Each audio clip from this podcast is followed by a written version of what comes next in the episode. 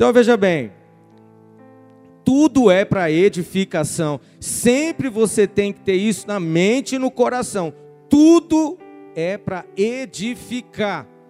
Qualquer assunto, qualquer reunião, célula, celebração e tudo mais, cursos. Então, nós somos uma igreja que estamos num caminho, semana a semana, mês a mês, a gente tem propósito, a gente tem objetivo de vida cristã e ministerial. Então, você já percebeu que nós, é, quando vamos, é, quando estamos pregando a palavra, a palavra ela vai para a célula para ter compartilhamento. Então, não é uma palavra que só é pregada para ter admiração dos irmãos. Quem tem sido abençoado com as palavras que nós temos pregado? É isso mesmo. Então, não é só para você ficar admirado. Uau, que palavra, hein? Meu Deus. Não. Essa palavra, ela vai para a célula. E lá na célula, ela vai ser ruminada. Ou seja, vai ter um compartilhamento. Lá, aqui, cada membro é um sacerdote. É um ministro. É alguém que também tem algo para ensinar, para compartilhar e também para receber. Então, tem que acontecer isso nas células.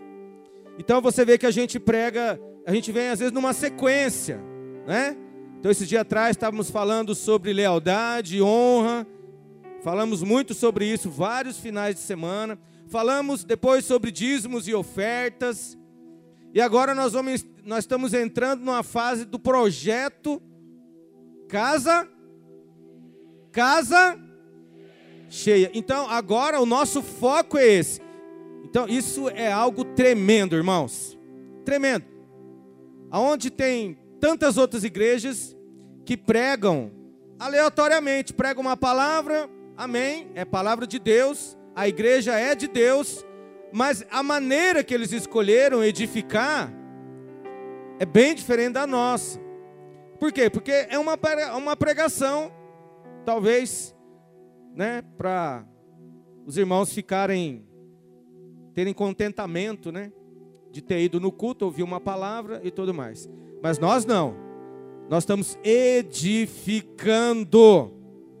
Edificando. Líder, você tem que ter na sua mente, no seu coração, quando você reúne com a tua célula, você vai edificá-los. Isso fala de crescimento, de avanço. Isso fala que tem um alvo para alcançar. Tem uma planta que foi desenhada e nós estamos trabalhando em cima dela para conclu concluir uma obra para o Senhor. Então isso é poderoso. Você tem que ter isso em mente, porque muda tudo. Se você fizer só por fazer, fica vazio, sem vida. Mas quando você tem esse propósito no coração, você vai preparar muito bem a célula. Porque você tem no seu coração, essa semana eu vou edificar os irmãos com esta palavra. Por isso os irmãos não podem faltar ao culto. Você tem que mobilizar, empenhar, empenhar-se com eles para trazê-los para a celebração, para ouvir a pregação. Aqui é a pregação da palavra.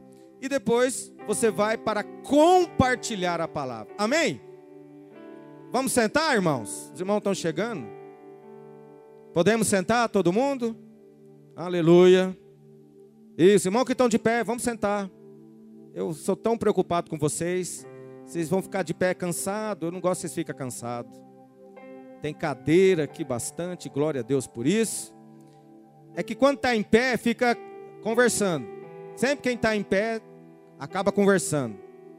E aí você vai perder. Quem quer ser edificado hoje? Então você tem que sentar para ouvir. Posso ouvir um amém? Aqui só tem líder, amém? Tem tutano aí nesse líder ou não? Então você vai aguentar o tranco aqui comigo hoje, em nome de Jesus. Lembre-se, edificação. Estamos para edificar. Quero insistir nisso com você. E a palavra de Deus mostra muitos momentos de edificação, mostrando esse propósito para nós. E eu quero ministrar uma palavra. Essa palavra, ela tem queimado o meu coração já desde a metade do ano passado. Eu ouvi essa palavra na imersão dos radicais livres em Goiânia para pastores e líderes, é, pastores e obreiros de jovens. Tivemos lá. Ministrei essa palavra também na imersão, agora que nós tivemos dos radicais livres. Quantos radicais livres nós temos aqui? Irmãos, que imersão poderosa foi aquela. Poderoso. Então vamos ter uma gotinha aqui do que foi lá. Queria que você abrisse seu coração. Essa palavra se chama: Não construa a sua casa do lado errado do rio. Eita, meia hora para escrever o tema, né? Abrevia aí. Não construa sua casa do lado errado do rio. Ou seja, não tente edificar do lado errado. Tem o lado certo. Qual que é o lado certo? O que Deus mandou. O que Deus direcionou. A visão que Deus nos deu. Quem está comigo, diga amém. Vamos ler Números Hoje a gente está muito focado em números, né? Está todo mundo pregando em cima de números aqui. Aleluia.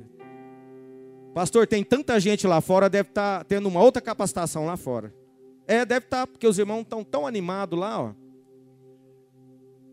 Olha lá, os irmãos estão vendo o pessoal lá fora? Estão tão animados, deve ter outra capacitação lá. Casa vazia. Aqui é a casa cheia, amém, irmãos?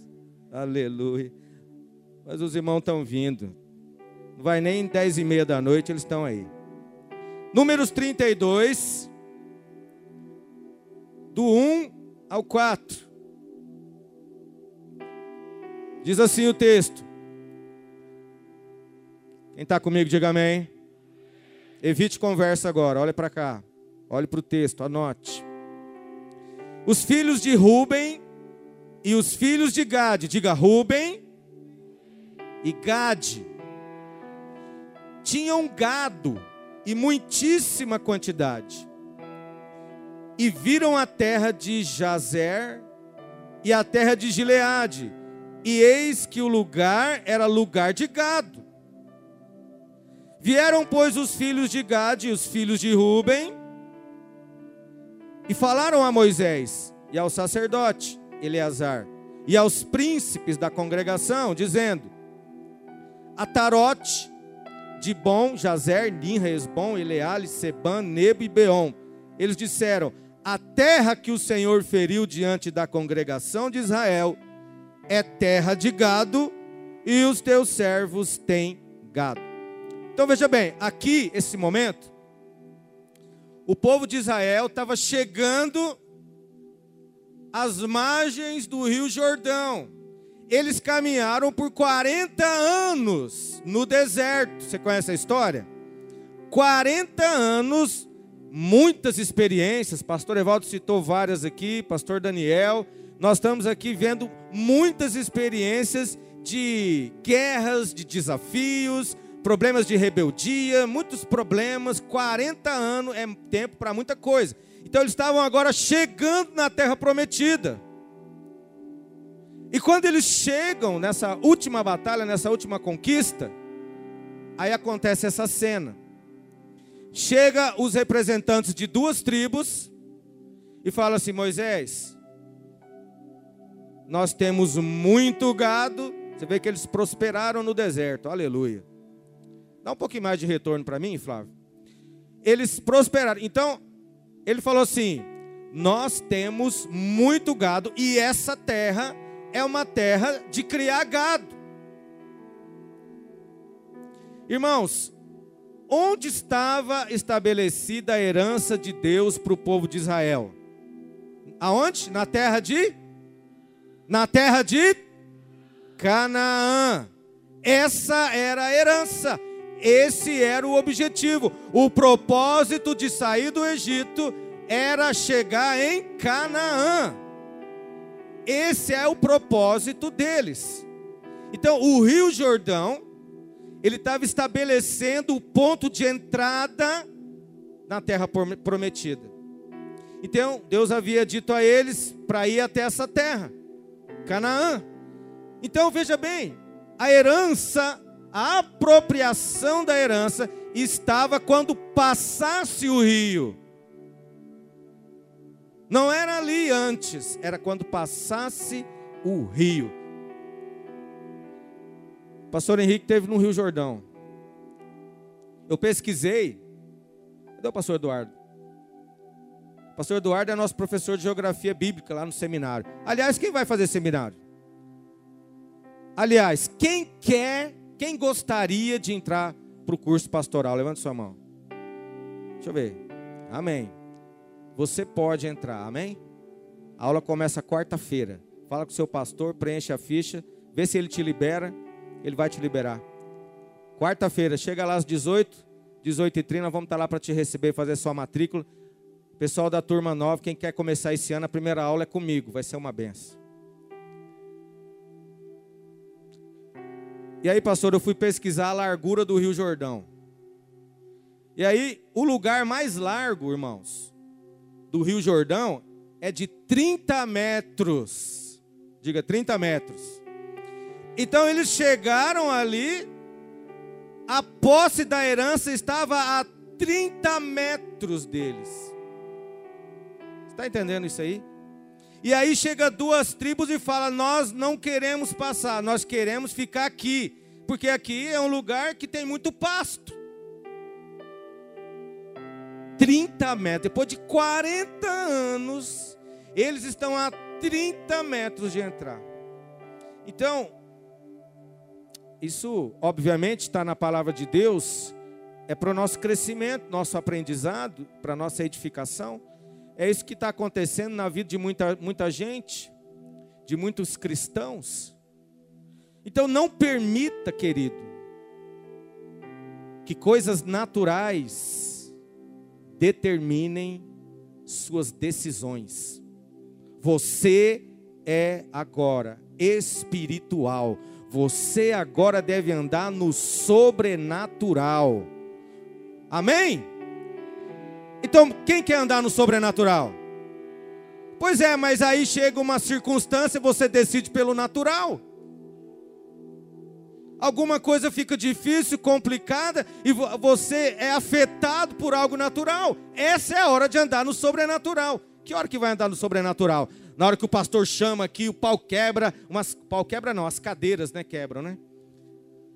Lá na imersão foi quatro cadeiras. E aí chama, tem aquele mover que tal poderoso, quebra a cadeira, aquele trupel. Uau, foi sobrenatural. O sobrenatural é quando você está diante de um problema natural e você reage com o sobrenatural. Você reage com fé. Você reage pelo Espírito. Você toma uma decisão baseada na palavra de Deus e não na circunstância. Então o texto está dizendo que esses filhos de Ruben e de Gad, filho de Ruben e de Gad, eram as tribos. Os filhos de Jacó, os doze filhos, formaram doze tribos. Então, falando de Ruben, esse Ruben e Gad já tinha morrido há muito tempo, eles não estavam mais aqui, mas era a tribo de Ruben e de Gad. Então, esses líderes aqui tinham uma multidão muito grande de gado, e quando eles viram essa terra de Jazer e terra de Gileade, eles falaram: o lugar é de gado. Então a bênção que eles tinham recebido fez com que parasse de seguir a Deus, que o pastor Eval estava pregando aqui. Então eles foram abençoados no deserto. Foi multiplicando gado, gado, muito gado. Deus foi abençoando, preparando eles para tomar posse da terra. E aí eles olharam para a bênção, olharam para o gado, olhou para o pasto, falou: é aqui que é o nosso lugar. Pessoas são restauradas quando vêm para a igreja, são consolidadas, são edificadas, abençoadas com emprego, com família, mas de repente, algo natural as tira do propósito. Eles olham e veem algo que chama atenção, naturalmente falando. Então eles abandonam.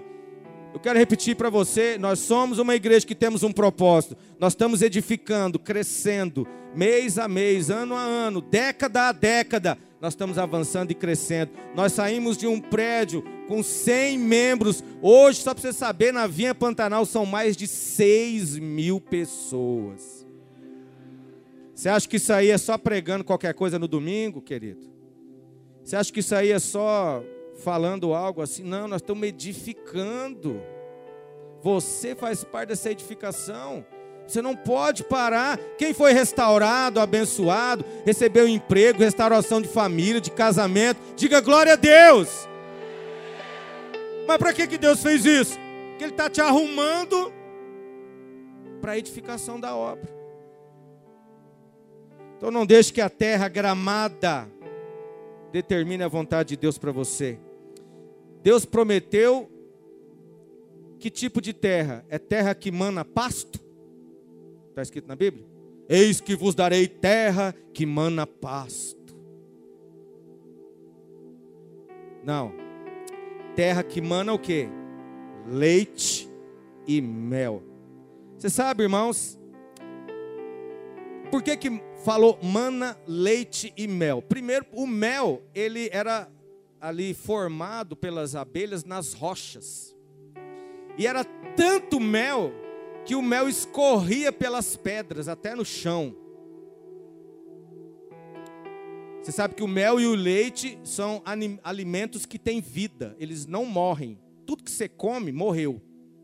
A carne, o animal morreu. A verdura cortou para você comer. A fruta tirou do pé, tudo morreu mas o leite e o mel são comidas de vida. Bom, isso é outra pregação, mas olha só, por que que manava leite? Porque as vacas iam andando, elas tinham tanto leite que o leite ia escorrendo pelo caminho assim, ó. Sabia disso? A vaca espirrando leite. Que coisa linda que devia ser isso. Essa é a terra que Deus prometeu. Agora, irmãos, eu te falar uma coisa. Será que esse gado que Deus deu para eles, entrando na terra de Canaã, será que não ia ter pasto lá porque as vacas derramavam leite? Estava tudo pronto, eles iam entrar com muito gado lá, o gado ia ser muito bem nutrido, as vacas deles também iam manar leite, Deus estava providenciando tudo, mas eles confiaram no que viram e não na palavra do Senhor.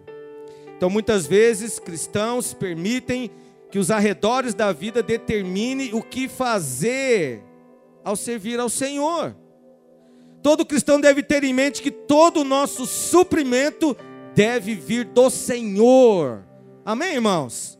Espere no Senhor, confie no Senhor, em todas as áreas da sua vida, especialmente no ministério que nós estamos tratando aqui hoje, da área ministerial é preciso confiar no Senhor. Então a prioridade desses irmãos era o gado. Essa era a prioridade deles. Tem pasto? Tem. Então é aqui que a gente vive, porque a gente tem gado. Então a prioridade era o gado. O gado fala de carne, carnal. Quando a mente, o coração, a vida são movidos, são carnais, as pessoas reagem carnalmente, suas decisões serão carnais, estão pensando no prazer, estão pensando na diversão, no entretenimento, em satisfação própria. Você não deve trocar o que Deus já está, já está preparado para você, você não deve perder isso por nada. Então, não se cerque de pessoas carnais, amém, irmãos? Fala para o irmão que está do seu lado, eu estou do seu lado porque você é espiritual. Não fica carnal, senão eu vou te deixar.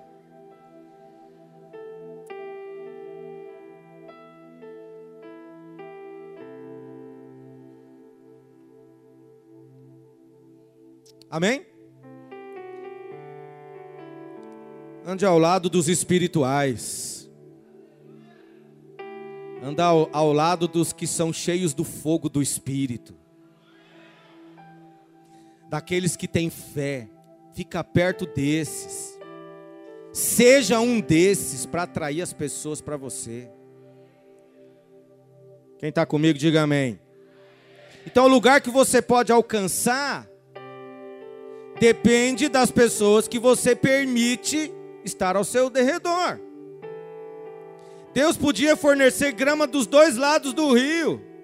Não deixe que o ganho financeiro determine para você onde você vai habitar. Você tá perdeu o emprego? Vai deixar o ministério? Vai deixar a célula? Não quer mais liderar? Bom, já perdi, pastor Evaldo, líder aqui já, depois da multiplicação.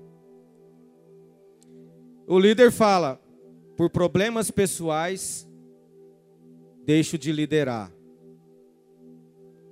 Eu penso, então vamos todo mundo embora. Vamos fechar isso aqui e vamos todo mundo embora. Sim ou não? Alguém tem problema pessoal aqui? Levanta a mão quem tem problema pessoal. Acabou, vamos embora. Acabou a capacitação.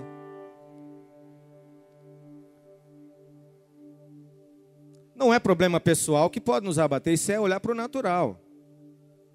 Mas você está aqui porque você não olha para o natural. Você está aqui hoje porque você quer multiplicar a tua célula, você quer avançar, crescer. Você tem problema, mas você quer crescer, multiplicar, gerar líder. Você quer experimentar tudo que Deus prometeu para você que está chegando. Aleluia. O óbvio nem sempre é a vontade de Deus. A maioria das vezes não é. Então, o texto diz que a terra que o Senhor feriu diante da congregação de Israel era uma terra de gado, e ele estava dizendo: os teus servos têm gado. Então, por exemplo, a gente pode parafrasear Moisés respondendo né, para eles: companheiros, queridos irmãos, não construam suas casas do lado de cá. Esse lado é o lado errado do rio prossigam para a terra prometida. Você está parando muito cedo. 30 metros nós estamos na terra prometida. E aí eles falam, Moisés, é o seguinte, você não vê que isso aqui é terra de gado e nós temos gado? Então deve ser a vontade de Deus, é. Ó, tá batendo. Aqui tem pasto, a gente tem gado. Quem que vai comer esse pasto? O nosso gado. Então é óbvio que é aqui que eu tenho que ficar. Porque tem irmãos que têm uns argumentos que eu vou te falar, é fera. Fera os argumentos dele, é muito elevado. Eles colocam de um jeito, a obviedade, eles colocam assim do jeito que te cerca, te, te deixa até sem palavras. Tudo pelo óbvio. Você está olhando a sua célula, você está vendo lá uma ou duas pessoas. O, qual que é o óbvio disso? Juntar com outra.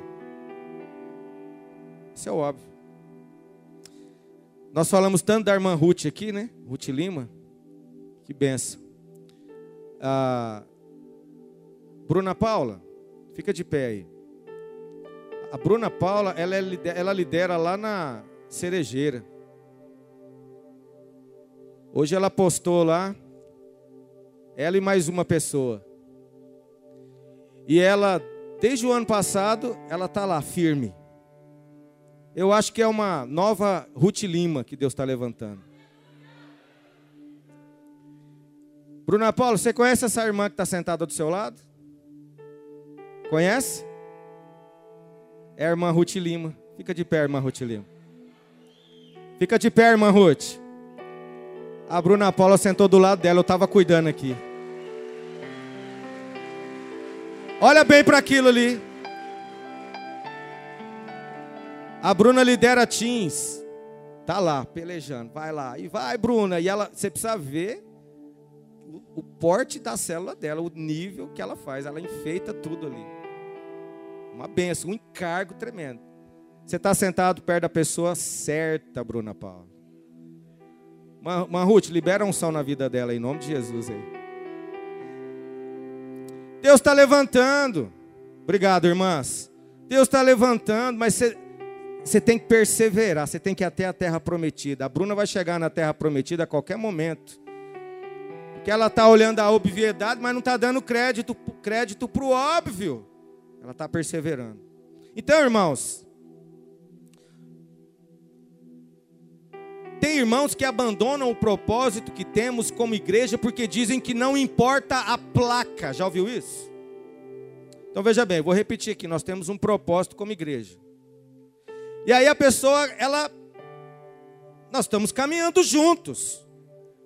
É, é como o povo de Israel aqui nós somos. Caminhando para algo. Estamos em unidade, algo comum que nós estamos buscando. Em Deus, que Deus nos deu. Você tem clareza disso? Diga amém. E aí tem irmão que de repente ele quer ir para outra igreja. Aí você vai, vai, vai, falar com ele assim, mas irmão, o que está acontecendo? Por que, que você está indo? Ele fala, não importa a placa. Quem já ouviu isso? Eu até já, um tempo atrás, a gente até falava assim, é, realmente a placa não. Né, irmãos? O que é a placa? Eu quero falar para você, importa a placa sim. Importa a placa sim.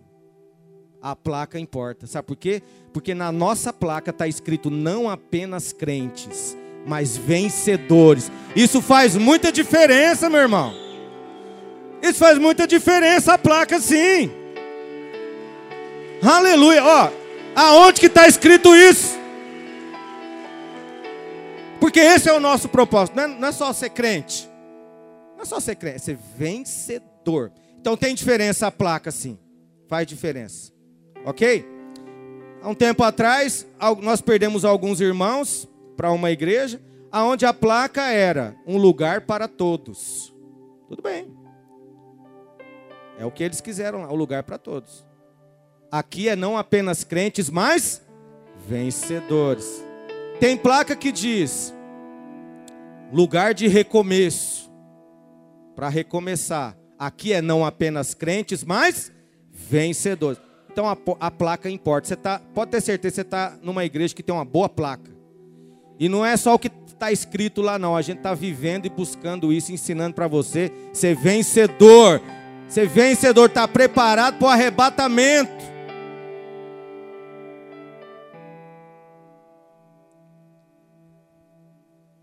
Tem alguns exemplos na Bíblia, algumas histórias. Por exemplo, a gente tem Elimeleque e Noemi, lá no livro de Ruth moravam em Belém.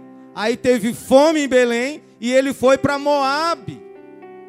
Parecia óbvio que eles deveriam deixar Belém e Judá. Não demorou muito para Elimeleque e seus dois filhos morrerem. Noemi voltou para casa sem marido, sem filho, com cheiro de Moabe nela. Era óbvio que tinha comida lá, aqui não tem. Eu tenho fome, lá tem comida. Aí ele decidiu e a família foi junto comprometeu os filhos que morreram, comprometeu a esposa que ficou viúva, comprometeu as noras que ficaram viúvas também. Está vendo como uma decisão pode prejudicar a família inteira? E nós temos visto isso. Se você puxar na memória, pessoas que têm decidido por si só, egoístas, que só pensam em si mesmo, decidem mudar pelo óbvio as famílias que estão pagando. Nós vamos ver isso mais adiante. Então, Abraão e Ló, né, eles se separaram. Ló olhou e viu as planícies bem regadas do Jordão. E ele estabeleceu lá e criou sua família nas luzes brilhantes de Sodoma. Porque essa era a coisa óbvia a fazer. Estava tudo já estabelecido, construído. Depois, tudo foi destruído. A esposa virou estátua de sal. As filhas dele embebedaram-no, cometeram incesto com ele. E desse incesto veio dois filhos, chamados Moabe e Amon. Se tornaram duas nações que foram espinhos na carne do povo de Israel por centenas de anos. Olha só a decisão de Ló. Olha a bagunça que fez. Ele foi pelo óbvio. Era óbvio, irmãos, para essas duas tribos que a terra com pasto verde era a perfeita vontade de Deus para eles, mas não era. Não era. Elias foi enviado à casa da viúva para encontrar comida, e quando ele chega lá, era óbvio que ela não tinha nada. Ele nem tinha o suficiente para si e para os filhos, mas o óbvio não era o problema. Havia o suficiente para Deus trabalhar e Deus providenciou suprimento para Elias, para a viúva e para os filhos. Aleluia. Deus vai providenciar suprimento em todas as áreas na sua vida. Ele vai mandar pessoas para a tua célula, meu querido. Você está tá preparado para receber? É que tem irmão que ele não se prepara para receber as pessoas. Ele fica, ó, tem que trazer gente, tem que trazer gente. Ó, não vem ninguém, não vem ninguém. Mas ele não se prepara para receber. Você tem que ficar preparado toda a célula, toda a reunião. Prepara um cartãozinho, prepara algo especial para o visitante que Deus vai mandar. Diga amém. Então, depois Elias ressuscitou o filho do casal que o hospedava, um outro momento. O óbvio era enterrar o menino, o menino morreu. O que, que Elias fez? Pulou em cima dele. Pulou no morto, orou e a alma dele voltou, ele viveu novamente. Nós temos que ir contra o óbvio. Nós temos que ir pelo sobrenatural. Esse é o vencedor. Agora os filhos de Israel chegaram à beira do Mar Vermelho. Era óbvio novamente que não havia uma maneira viável de passar. Por isso deveria ser a vontade de Deus que eles voltassem ao faraó. Saíram, ó, ó esse mar aqui. Não, Deus está mostrando que é para a gente voltar. Deus está falando que está na cara que é para a gente voltar. Esse era o óbvio, mas não era a vontade de Deus. Deus abriu o mar, aleluia. Ele abriu o mar. Glória a Deus por isso. Então não deixe que suas decisões desencorajem o povo do Senhor. No versículo 7, Números 32, 7. Moisés dá uma advertência. Por que, pois, desanimais o coração dos filhos de Israel para que não passem a terra que o Senhor lhes deu? Então, o povo desanimou, por quê? Porque tinha uma parte, duas tribos, com ah, muita gente que abandonou. Então isso desanima, causa desânimo. Quando a gente perde um líder, perde um discipulador, isso abate o nosso coração, porque a gente está edificando você para avançar. Nós estamos ensinando você para ser vencedor, para multiplicar a tua célula. De repente você pff, larga tudo a gente se entristece por você, perdeu o foco, causa o desânimo. Sempre haverá alguém que o seguirá. Tome muito cuidado com a sua decisão. Alguém vai te seguir. Você decidiu sair, você decidiu parar, você decidiu entregar, alguém vai te seguir. Então você deve tomar cuidado, porque você vai comprometer também a vida dos outros. Quem está entendendo, diga amém. Se você se mudar para Moab, se casarão com as moabitas, eu estou me referindo aos filhos. Quem tem filho aqui? Aleluia.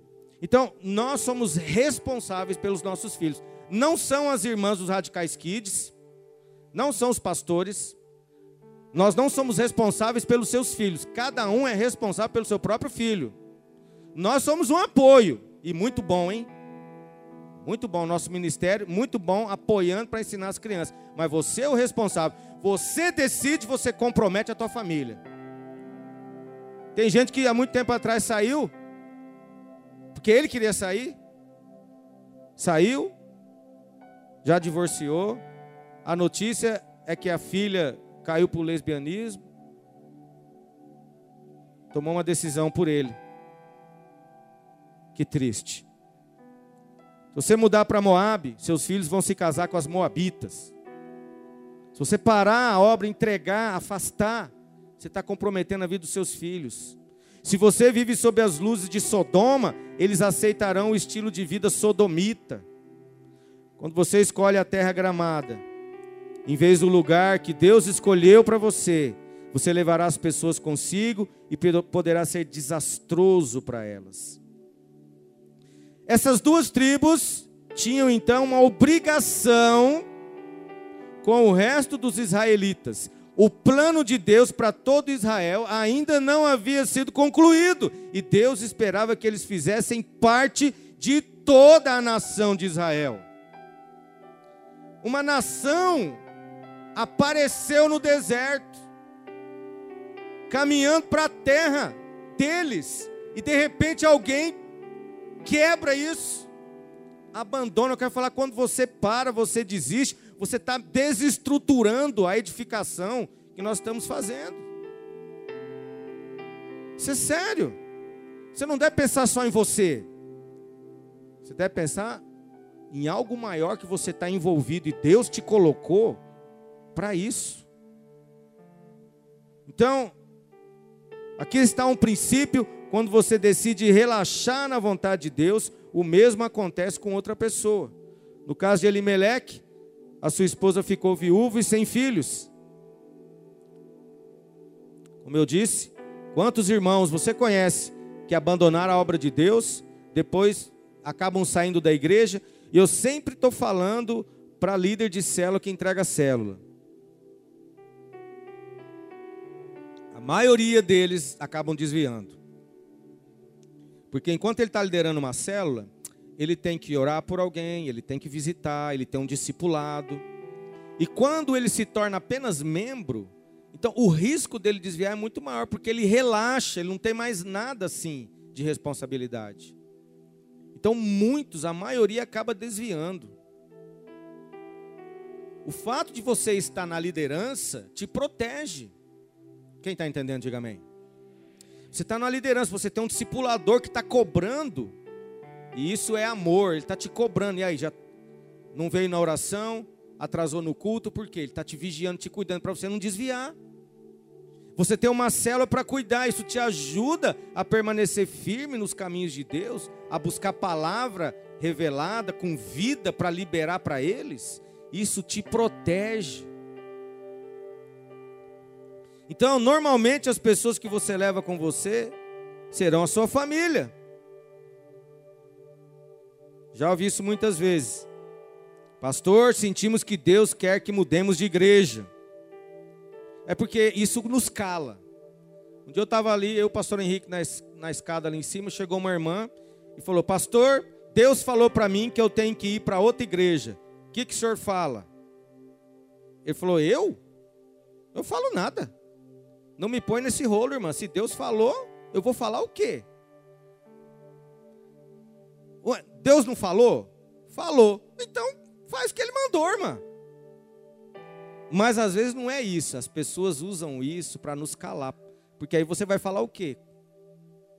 Quem está entendendo, diga amém. Você já ouviu isso? Deus mandou eu ir para lá. Usa esse argumento para nos calar. Então, nós precisamos ser cuidadosos. Moisés disse que esse pecado os encontraria. Esse, esse pecado, o texto diz mais adiante, não dá para a gente ler tudo, mas um pouco mais ele fala assim: você abandonando, vocês estão deixando, esse pecado vai alcançar vocês. Não é que é maldição, querido. Não é que é maldição que ele estava lançando. Porque você sabe que hoje nenhum pecado mais nos condena, amém? Sim ou não? Não há mais condenação, mas tem pecado. Você pecou, não tem condenação, mas pecou. É pecado do mesmo jeito. Então você deve fugir do pecado. Você não deve agora, porque não tem mais condenação, sair pecando. Continua sendo pecado. O fato deles deixarem, Moisés disse que era pecado o que eles estavam fazendo. E esse pecado ia alcançá-los. E alcançou. Diga para o irmão que está do seu lado: o melhor de Deus para você está do outro lado do rio. Filho.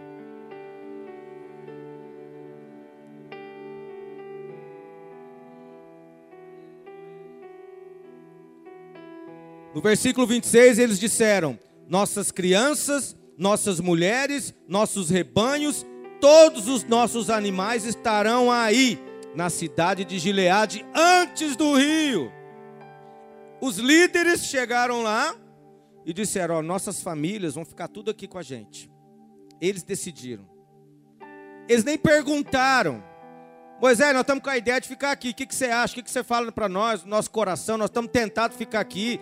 A gente está querendo ficar. Fala aí, Moisés, você é nosso líder. Tem peso a sua palavra. Como muita gente faz.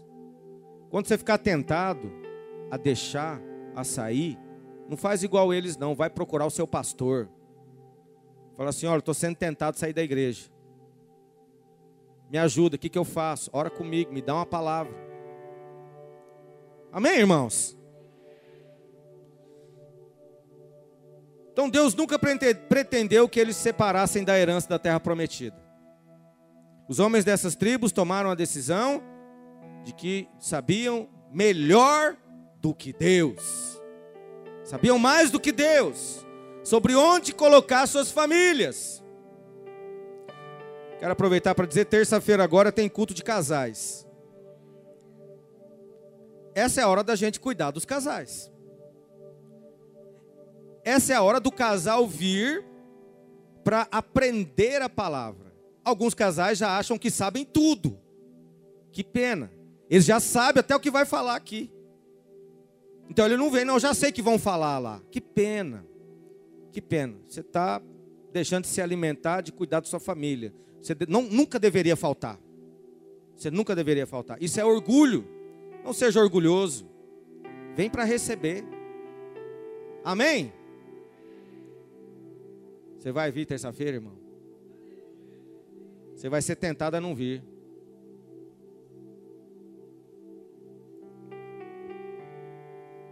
Cuida da sua família. Melhor maneira de você cuidar da sua família é sendo ensinado e aprendendo a palavra de Deus. Mas irmãos, volta para cá. Eles foram os primeiros a serem capturados quando o inimigo chegou. Primeiro Crônicas 5:26. Olha lá. Olha só aqui o pecado alcançando eles. O pecado de parar, o pecado de abandonar a obra. Pelo que o Deus de Israel suscitou o espírito de Pul, rei da Síria, e o espírito de Tiglat-Pileser, rei da Síria, parece que tinha dois reis aqui, que os levou cativos, a saber, os Rubenitas, os Gaditas e a meia tribo de Manassés. Opa, peraí. Agora tem mais uma meia tribo aqui. Lá atrás estava dizendo Ruben Gad. Amém? E agora tem o que aqui? Metade de outra tribo que também acabou ficando com eles. E os trouxe para Rala, a Bor e Ara e para o rio Gozão, onde permaneceram até o dia de hoje. Então isso aconteceu muitos anos depois de quando eles ficaram lá antes do rio. Ou seja, quem decidiu já tinha morrido.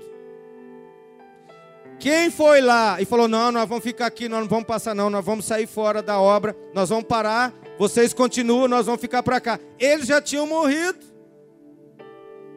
E os seus descendentes agora foram escravizados. Quem que pagou? Os descendentes, os filhos, todas as pessoas envolvidas já estavam mortas. Então a posição deles era vulnerável ao inimigo, que pena que os pais deixem seus lares vulneráveis ao diabo. O que aconteceu? Toda a tribo passou, ficou só duas tribos e meia aqui, não tinha como um proteger o outro, um guardar o outro. Eles estavam sozinhos, sem cobertura espiritual, porque a, naquele tempo a arca já tinha passado. Os líderes já tinham passado, Josué já tinha passado, o exército já tinha passado, e eles ficaram lá só por causa do pasto, só por causa do que era bonitinho, que era gostosinho lá. ficaram desprotegidos, sem cobertura espiritual. A vida social, irmãos, exige que Deus não exija tanto tempo quanto a terra prometida. Então é muito mais fácil esfriar, retroceder quando você não está no lugar que Deus quer que você esteja. Muito mais fácil. Cuidado a vida social. Não há pecado em se divertir, não há pecado em descansar, mas toma cuidado. Por que, que os pastores a gente só tira 15 dias de férias? Porque senão a gente pode esfriar. Pensa, 30 dias na praia, pastor Hernando. Hã? 30 dias. Fica lá. Primeiro dia. Segundo dia, areia entrando na unha. Sol queimando. Passa protetor. Compra comida, churrasquinho, né, pastor Roberto? Cainha gostoso. Uma delícia isso. Pecado nisso? Nenhum. Mas pensa 30 dias você lá fazendo isso. É uma luta. Né, pastor? Pastor Henrique, quantos dias?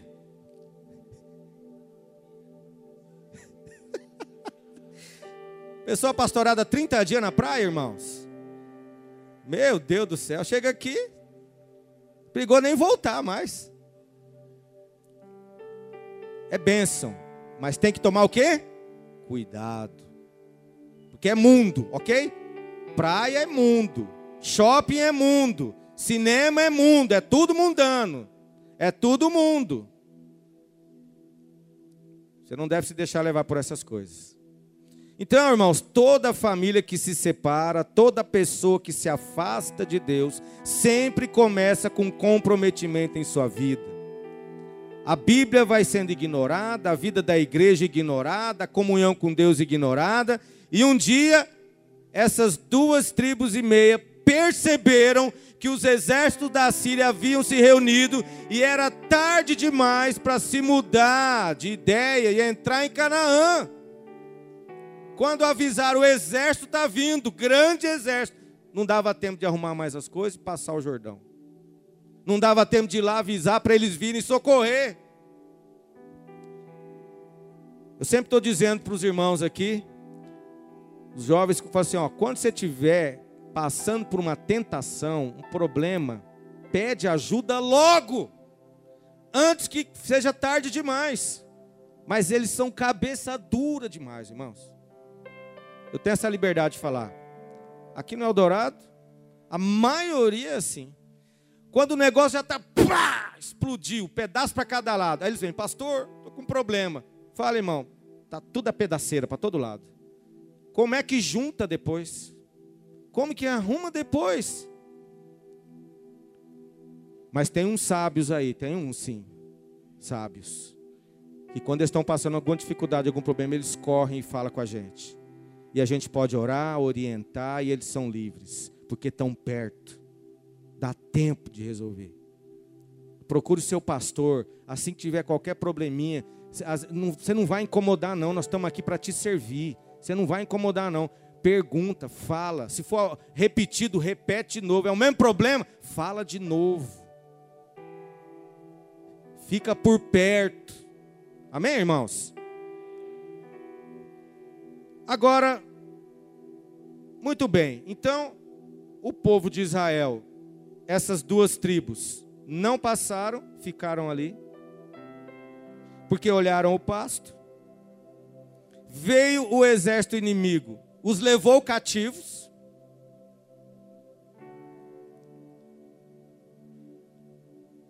Eu quero fazer uma conexão agora com outra história, que está lá em Números capítulo 27, do 1 ao 11. Isso é uma outra pregação, é claro que eu não vou pregar, mas eu só quero fazer uma conexão. 27, do 1 a 11, olha lá. Então vieram as filhas de Zelofeade, filho de Éfer, filho de Gileade, filho de Maquir, filho de Manassés. Filho de Manassés, olha aqui, guarda aqui. Entre as famílias de Manassés, filho de José, são estes os nomes de suas filhas: Macla, Noa, Ogla, Milca e Tirza. Apresentaram-se diante de Moisés e diante de Eleazar, o sacerdote, e diante dos príncipes, e diante de todo o povo, à porta da tenda da congregação, dizendo: Nosso pai morreu no deserto, e não estava entre os que se ajuntaram contra o Senhor no grupo de Corá. Lembra da história da rebelião de Corá?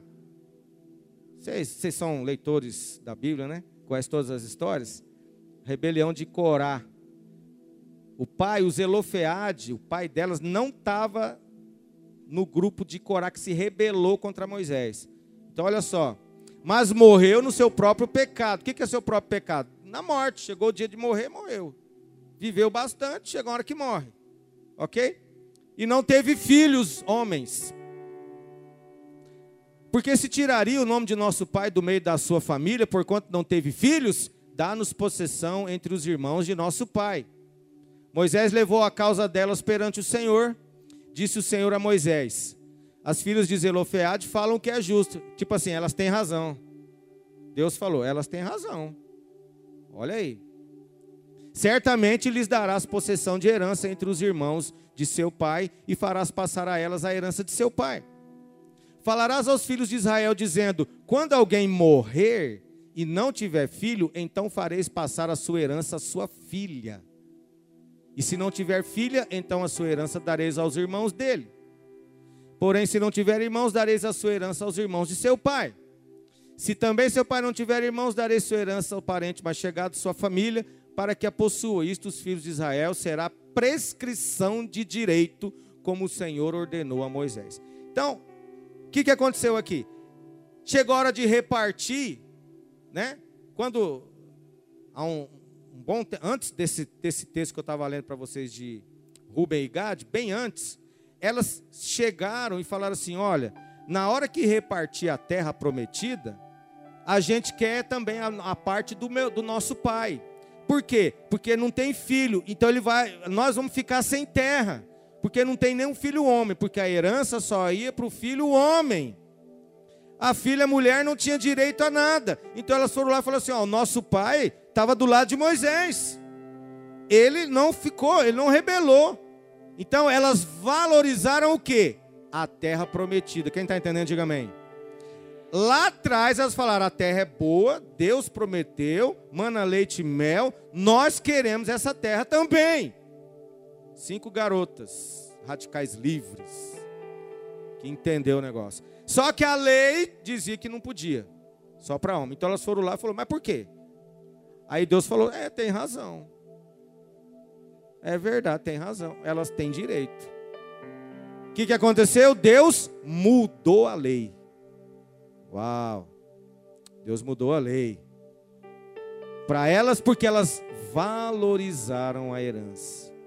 Agora, o que, que aconteceu aqui? Tribo de Manassés elas eram. Quando chega na hora de entrar, as duas tribos não quiseram, abandonaram a igreja, falando de hoje. Abandonaram. Só que começou com Ruben e Gad. E por que, que aparece essa meia tribo de Manassés lá? Sabe por quê? Porque são aqueles irmãos que ficam chamando para ir para outra igreja. Que eles não querem mais ficar. E aconteceu isso lá eles chegaram para o pessoal de Manassés e falou assim: rapaz, vamos ficar aqui com a gente. Não, porque aqui tem pasto. Não, porque aqui tem luz colorida. Não, porque aqui tem fumaça. Porque o pastor é descolado. Porque aqui é isso e aquilo. Vamos ficar aqui com a gente. E aí, meia tribo falou assim: é mesmo, rapaz, vamos ficar aqui. É verdade, é legal o negócio aqui. É, nós estamos 40 anos juntos. Mas agora vamos deixar e vamos para outro lugar. Quem está entendendo o que eu estou falando? Então tem gente que sai e ainda fica sediando e chamando.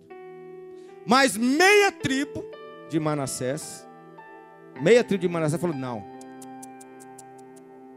Lá atrás, as nossas antepassadas valorizaram essa herança, a lei foi mudada por causa dela. Para a gente entrar na terra, nós vamos entrar na terra prometida. Nós vamos até o final, nós vamos chegar lá. Então tem o assédio também. Naquela época teve o assédio para mudar de igreja, para sair do lugar, para ir para onde Deus não colocou. Então nós temos um propósito de edificação, algo para chegar, algo para caminhar, para chegarmos até lá. E você está incluído nisso. Você está incluído nisso, meu querido. Hoje em dia está uma bagunça esse negócio. As pessoas que abandonam a obra começam a chamar e você, é mesmo. Você não, porque você está aqui, né? Mas tem irmão que fica, é mesmo, rapaz, vamos lá. É. Esse dia eu conversando com o irmão, estava desanimado, eu tentando animá-lo, né? Ele falou, então, pastor, o pessoal está indo para a igreja tal, né? Irmão já sabe.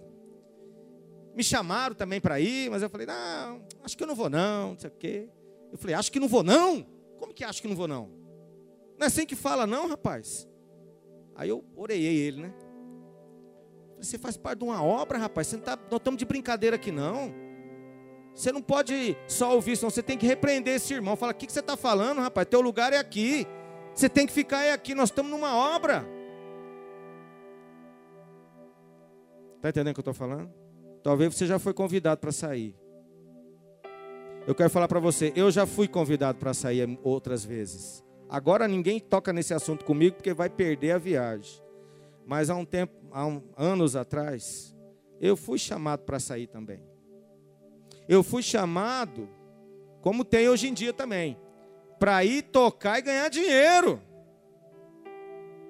O pastor teve a coragem e falou assim: Olha, você podia ir para a minha igreja, e lá eu vou pagar, você vai ser o líder de louvor, você vai ganhar dinheiro para ministrar o louvor. Tem coisa mais tentadora para um músico que isso?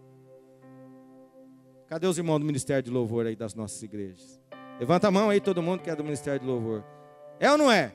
Não é tentador? Você vai tocar. Você não vai mais tocar de graça para aquele pastorzinho pregar. Você vai ganhar.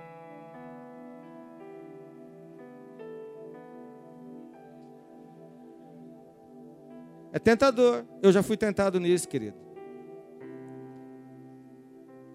Quando eu estava em Goiânia, graças a Deus, tudo fluindo lá. Minha célula também. Tinha eu, a Rose, um bêbado e um casal que quebrava o pau todo dia. Ela chegava com a cara toda arrebentada.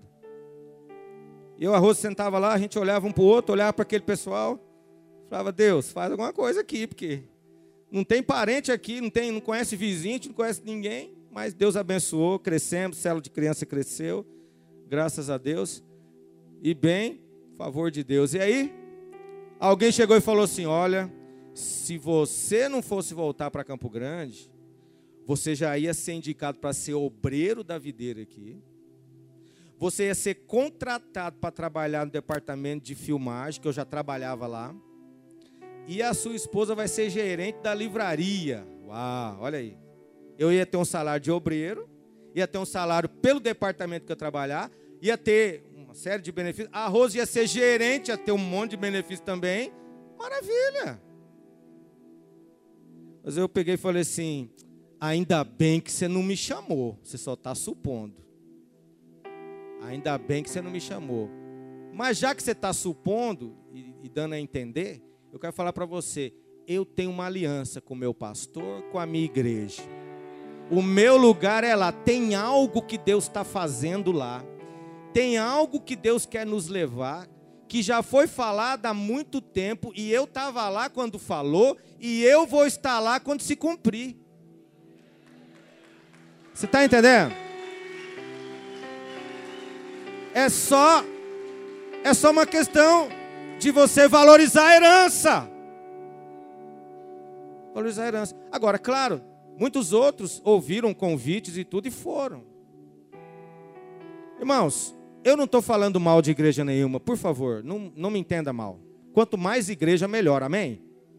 Mas eu estou falando bem da minha.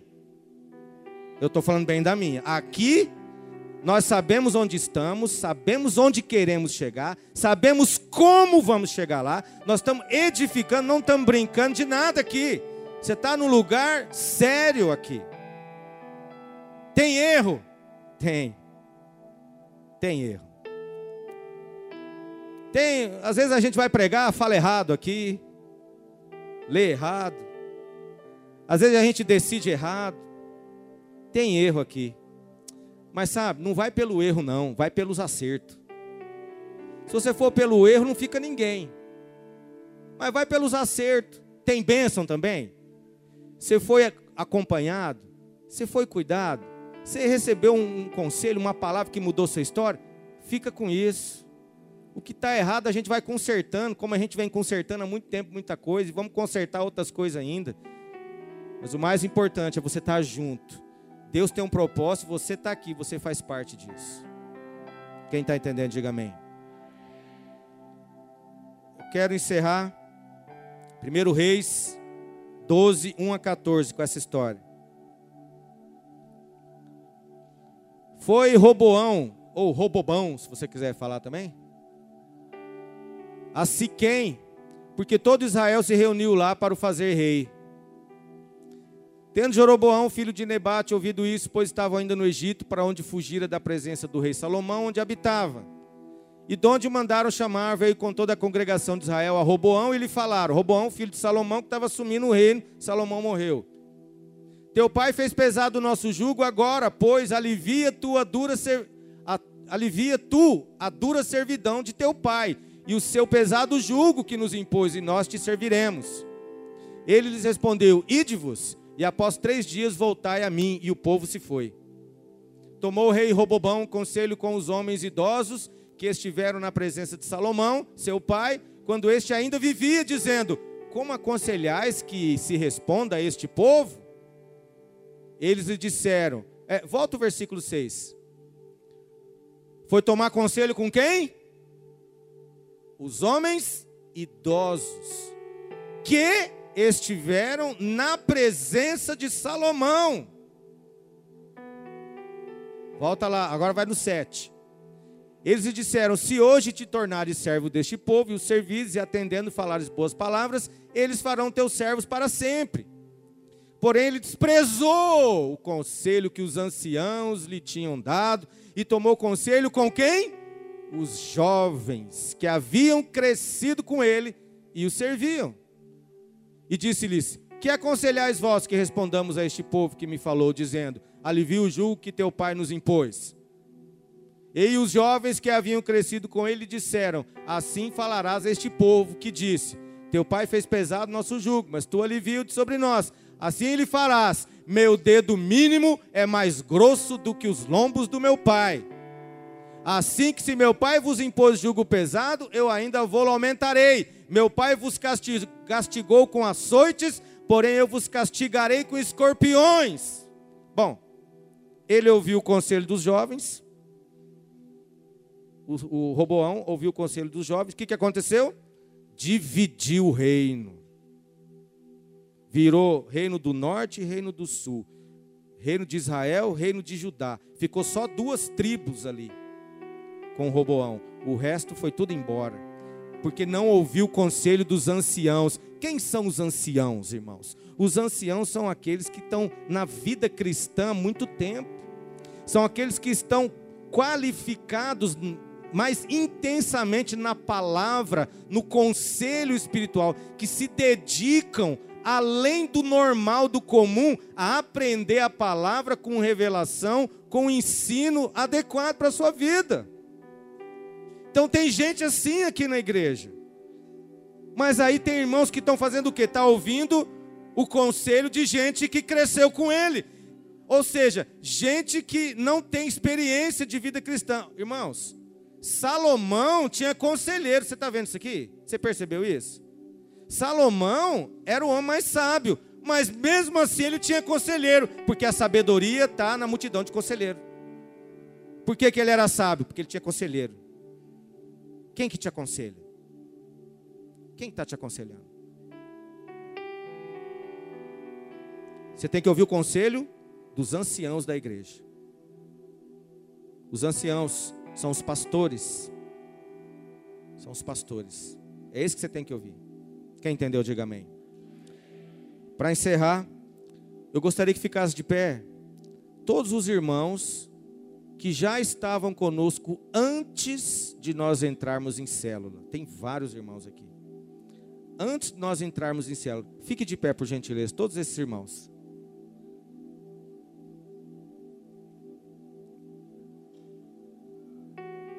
Tá olhando aí, pastor Henrique? Olha aí, ó. Vamos uma salva de palmas para esses irmãos?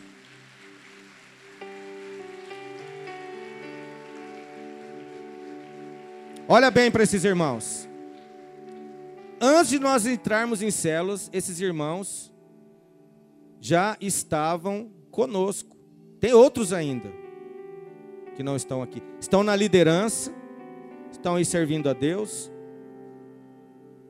Por quê? Porque eles entenderam, nós entendemos nós estamos num propósito. Deus tem algo para nós. Nós vamos chegar lá junto. Nós vamos chegar lá junto. Amém, irmãos? Todos se coloquem de pé agora. Eu queria que você procurasse o seu discipulador, a sua discipuladora.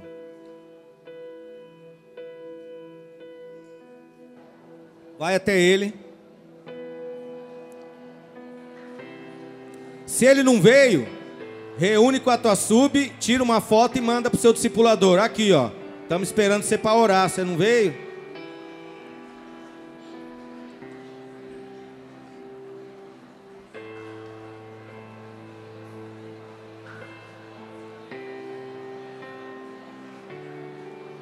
Pode vir aqui para frente se precisar de espaço. Tem espaço aqui na frente.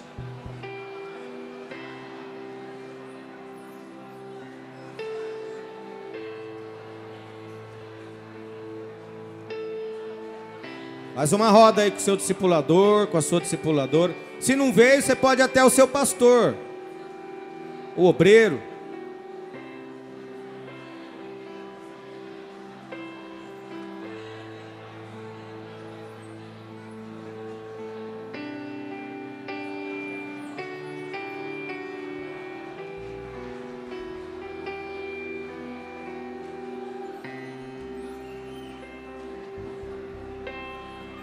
Chegou?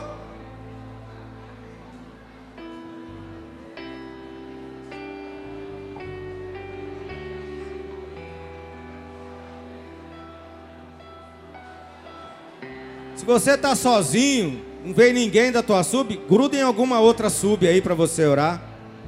Quem tiver mais perto, não tem problema. Só é bom não ficar sozinho agora. Faz uma roda. Não, não, não tira foto agora não, não sai do foco não. olha aqui para mim, depois vocês vão tirar. Ó. Não, depois vocês vão tirar, não sai do foco não.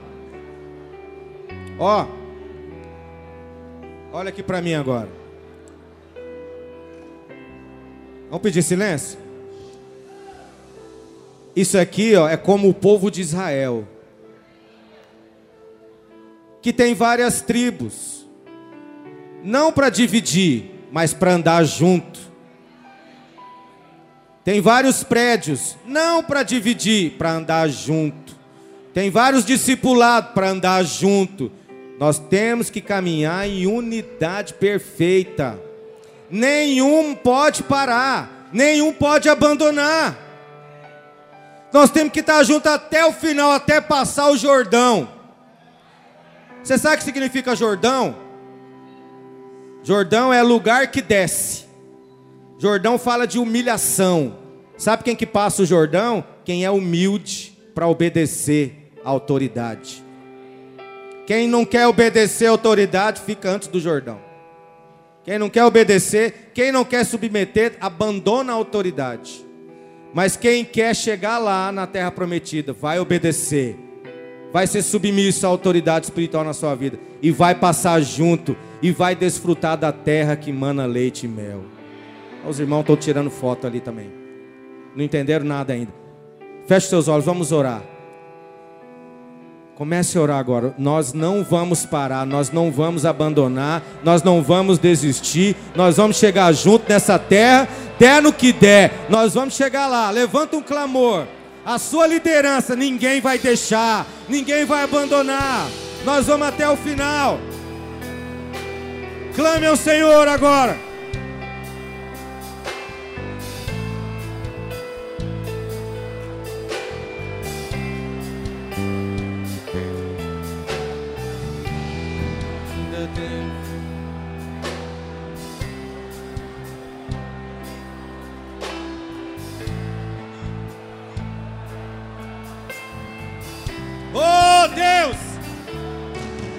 Povo poderoso neste lugar, Senhor. Nós repreendemos agora toda insubmissão. Nós vamos caminhar junto para aquilo que o Senhor preparou. Está nos esperando. Nós vamos chegar lá. Oh Deus, firma as alianças hoje, Pai. Firme as alianças, não vamos parar antes do rio, nós vamos atravessar. Nada vai nos impedir, nada vai nos impedir. Vai orando, vai orando, vai clamando. Põe fervor na tua oração.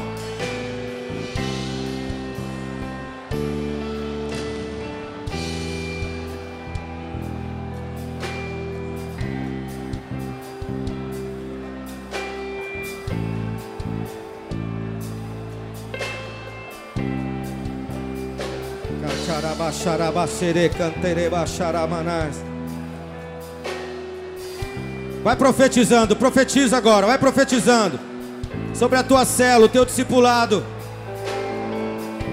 Nós vamos é aumentar, nós não vamos diminuir, nós vamos é aumentar. Nós vamos gerar novos líderes, discipuladores, pastores. Vamos plantar igrejas. Nós vamos ter recurso financeiro em abundância para investir na obra. Oh Deus!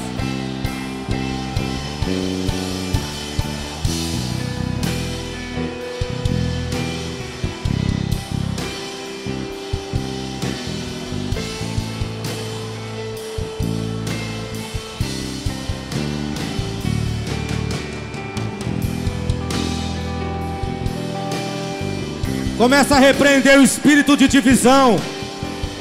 Esse espírito de divisão, de abandonar a obra de Deus. Começa a repreender isso. Nós rejeitamos todo espírito maligno que tem seduzido os irmãos a abandonarem a obra de Deus. Nós não vamos andar pelo óbvio, nós vamos andar pelo sobrenatural pela palavra da fé, pela visão que Deus nos deu.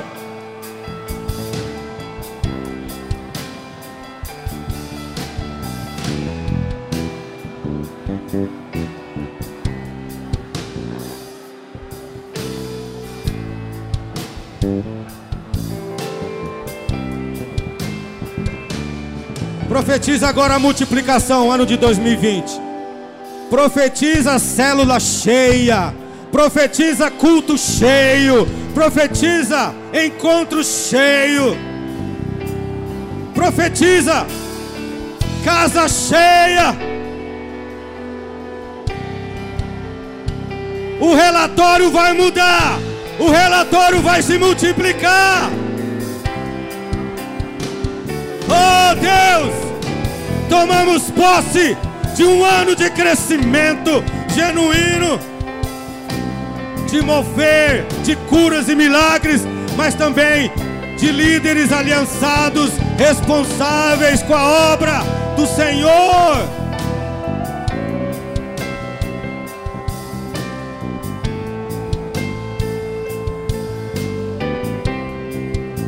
Oh, aleluia! Glória a Deus, amém, irmãos? Diga amém. Diga assim será. Assim será. Aleluia, aplaude o Senhor bem forte. Mais forte que você puder. Diga glória a Deus.